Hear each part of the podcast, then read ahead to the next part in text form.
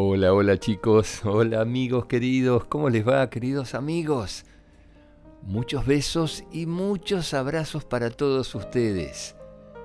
Gracias por escucharme y por seguirme todos los días, ¿eh? Muchísimas gracias. Vamos a enviar saludos.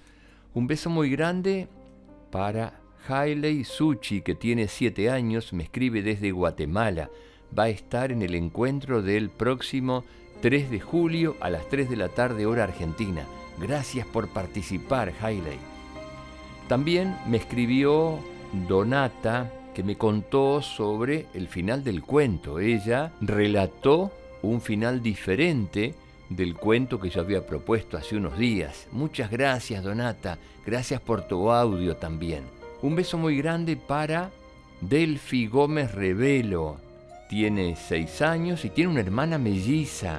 Ella me manda un beso muy grande y dice que la hermana no quiere que la mencionen los cuentos, así que no la vamos a mencionar. Así que para ti y para tu hermana, Delphi, un beso grande. Le gustan los cuentos de caballos. Otro beso grande para Catalina, me escribe desde Perú. Dice que le gustó el cuento de detectives, pero qué lindo, a mí también me gustan mucho los cuentos de detectives. Y un beso muy grande para Luciana, es colombiana, vive en Chile, cumple años el 4 de julio. Muchos besos para ti, Luciana, que pases un feliz cumpleaños. Me cuenta además su mamá que quiere ser veterinaria. Qué cosa hermosa que les guste cuidar a los animales. Me alegro mucho.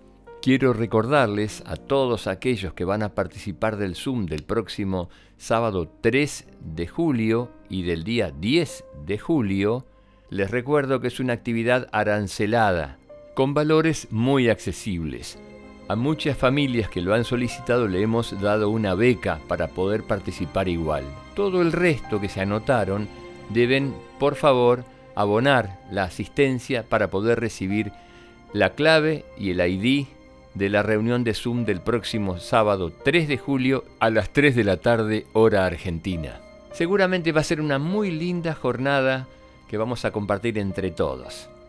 Me pueden seguir igual chicos en las redes sociales, en Facebook, que sueñes con colores, en Instagram, que suenes con colores, y a través de la página del portal www.quesueñesconcolores.com. Los espero a todos. Vamos al cuento de hoy. Iker siempre se iba a dormir y su mamá apagaba la luz él se quedaba mirando fijamente a su armario. Estaba obsesionado con que en ese lugar tan inhóspito, un monstruo terrorífico vivía allí. De día, según él, el monstruo desaparecía y el armario se convertía en el simple lugar donde Iker guardaba sus ropitas. Una noche decidió aventurarse y abrir el armario para hacerle frente al gran monstruo del armario. Se acercó sigilosamente, paso a paso, hasta llegar a la puerta.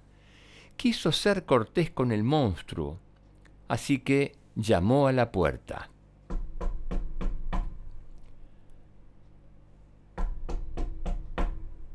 ¿Hay alguien ahí? preguntó Iker. Y abrió la puerta muy despacio y entró en el armario. Inmediatamente después, la puerta se cerró y vio a lo lejos, al final del camino, una luz. Muerto de miedo, siguió el camino. Al finalizarlo, le sorprendió una vista espectacular.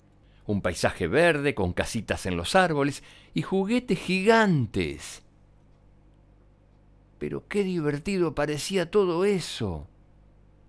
De repente, alguien le tocaba la espalda. Se dio vuelta y se sobresaltó al ver un ser peludo con ojos saltones y orejas verdes. ¡Ah! gritó. ¿Ustedes también lo vieron, chicos? ¿Vieron a un monstruo peludo con ojos saltones y orejas verdes? Mm. ¿O vieron otra cosa? ¿Qué encontraron dentro del placar? porque nuestro amigo Iker quedó muy asustado. Él había reconocido al monstruo del armario que en alguna ocasión le había parecido ver. Salió corriendo a la vez que echaba su vista para atrás y vio cómo el monstruo lo perseguía corriendo. De repente se chocó con un árbol y cayó redondo al suelo. Al despertar, se encontró en una habitación preciosa, con juguetes por todos lados. El monstruo lo había estado cuidando todas esas horas. Le explicó que se asomaba al armario para tomar ideas para diseñar su mundo, que le encantaban los juguetes y personajes de dibujos animados que Iker tenía en su habitación. Podrás venir a mi mundo cuando quieras. Solo tendrás que seguir el camino de tu armario que abre sus puertas por la noche. Y no te asustes cuando me veas. Ahora soy tu amigo.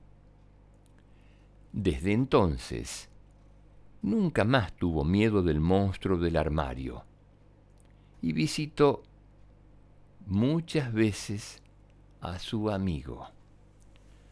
Y ahora yo quiero preguntar, chicos, ¿Cuántos de ustedes piensan, imaginan, suponen, creen haber visto a un monstruo en el armario? A ver, a ver, me gustaría que levanten la mano, a ver los chicos, levanten la mano los chicos que vieron algún monstruo o creyeron ver un monstruo en el armario. Mm, varios chicos son los que lo han visto. ¿Están seguros de lo que vieron? y me pregunto, ¿no será que ese monstruo es un amigo más? ¿Y que es un amigo misterioso que aparece y desaparece y los lleva a pasear a lugares preciosos, llenos de juguetes, llenos de juegos? ¿No será que como desconfiamos y le tenemos un poquito de miedo, no creemos en que puede ser un amigo nuestro también?